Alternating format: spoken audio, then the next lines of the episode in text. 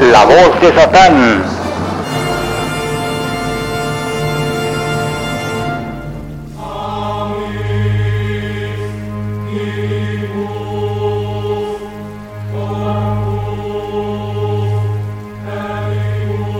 Cuando la sombra de la noche se extiende sobre nosotros, muchas cosas pueden suceder.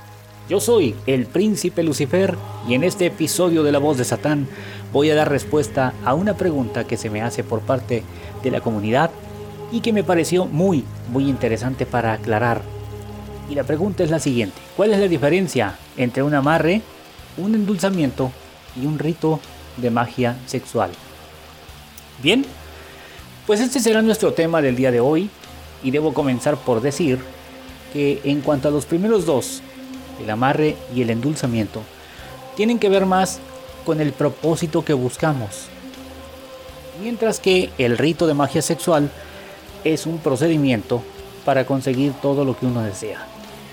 Pero lo voy a explicar a detalle, principalmente para que nos quede claro y sepamos qué solicitar a la hora de acudir al Centro Psíquico Luzbel, donde, por cierto, si ustedes necesitan de un trabajo de magia, cualquier trabajo, pueden llamar al 322 191 1089 anteponiendo el más 52 si viven fuera de la República Mexicana y nos escuchan a través de Spotify, de Anchor o de cualquier plataforma de donde nos hayan hecho el favor de descargar este podcast. Bien, pues vamos a comenzar. El amarre. Vamos a definir primero qué es el amarre. El amarre, como su nombre lo dice, es un ritual de dominación. Es un ritual mediante el cual nosotros sometemos a una persona a estar con nosotros incluso en contra de su voluntad. De hecho, cuando nosotros hacemos un amarre normalmente la persona está con nosotros en contra de su voluntad, totalmente.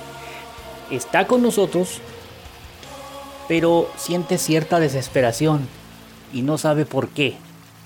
No sabe qué es lo que le impele a estar con nosotros, pero ahí quiere estar al mismo tiempo que quiere estar en otra parte, pero está con nosotros. Eso es un amarre. No tiene nada que ver con el amor, no tiene nada que ver con el sexo, es simplemente someter a una persona a estar con nosotros porque nosotros así lo decidimos, punto. Ni él mismo ni ella misma sabe por qué. Voy a ilustrarles con algo que pasó aquí en mi consulta. Hace como año y medio vino una persona y me dijo, mi marido se fue de la casa y yo quiero que vuelva. Él juró y perjuró que no iba a volver y yo ahora juro y perjuro que va a volver porque yo así lo deseo, punto. Entonces necesito que me haga un amarre. Pues bien, le hicimos el, el ritual y al cabo de mes y medio el marido volvió. Tardó un poquito porque la señora andaba muy impaciente y siempre les he explicado que la impaciencia nos retrasa los rituales. Pudo haber sido más pronto, pero como la señora estaba muy afanada, pues mes y medio. Pero volvió, volvió a fin de cuentas.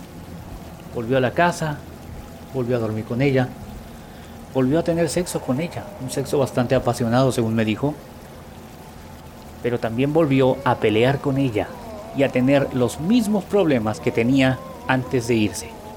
Entonces la mujer vino y me dijo, pues su trabajo dio resultados a medias porque pues mi marido sigue peleando conmigo, sigue discutiendo, me sigue odiando y me sigue repitiendo que no quiere estar conmigo. Entonces le dije, bueno, usted me pidió un amarre. ¿Qué más quería? Pues que me amara.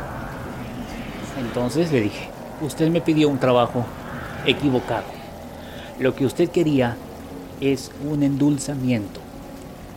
Ahora, ¿qué es un endulzamiento?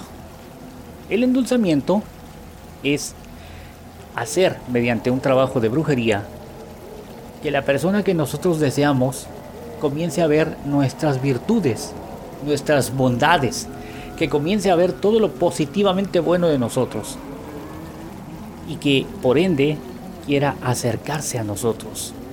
comience a enamorarse de nosotros, pero sin amarrarlo, que venga solito. Esa es la diferencia entre un amarre y un endulzamiento. En el amarre, por si no se entendió, tenemos a la persona, sí, pero contra su, voluntad. Y no nos va a amar, no nos va a querer. Si nos odiaba antes de irse, nos va a seguir odiando cuando regrese. Y lo van a ver ustedes muy desesperado, siempre muy desesperado. Dando vueltas por la casa, caminando como animal, como si fuera un perro encadenado, así. Así lo van a ver ustedes. En el endulzamiento, por lo contrario, esta persona va a venir a ustedes, solito. Los va a amar, las va a amar, las va a querer. Y nunca se va a querer ir de ustedes. Por lo mismo, porque está empalagado, está eh, endulzado, está fascinado con ustedes. Pero no se trata de un amarre. La persona puede ir y venir, pero siempre va a estar pensando en nosotros. Eso es un endulzamiento. ¿sí? Ahora voy a pasar brevemente a explicar con muy poco detalle, porque no quiero malas interpretaciones, acerca del rito sexual. El rito sexual o rito de magia sexual es otra cosa, es un procedimiento mediante el cual nosotros logramos cualquier cosa que queramos, trabajando con la energía sexual, con la energía del toro, de Tauro. Digo que no voy a describir mucho de lo que se trata, porque se puede prestar a malas interpretaciones y solamente mis discípulos, los que estudian conmigo personalmente, eh, van a ser instruidos sobre este ritual. Pero lo que sí puedo decir es que con él, con un rito de magia sexual, se puede obtener el 99% de las cosas que uno quiere. Es tan poderoso y es tan rápido que en cuestión de días, quizá 3, 4, 5 días, uno obtiene lo que desea. Y por eso es tan importante. De hecho, cualquiera que, desea aprender sobre magia, sobre brujería, debe entender y no asustarse con el hecho de que el sexo y la magia van de la mano muy de la mano. Están más unidos de lo que cualquiera se imagina. Pero ya estoy entrando en terrenos difíciles de tratar, pero sobre todo difíciles de entender para muchas personas. Por lo pronto quédense con la idea de que con el rito sexual se puede obtener cualquier cosa que ustedes deseen y mucho más rápido que con un ritual en el que no interviene la energía sexual, o por lo menos no interviene directamente.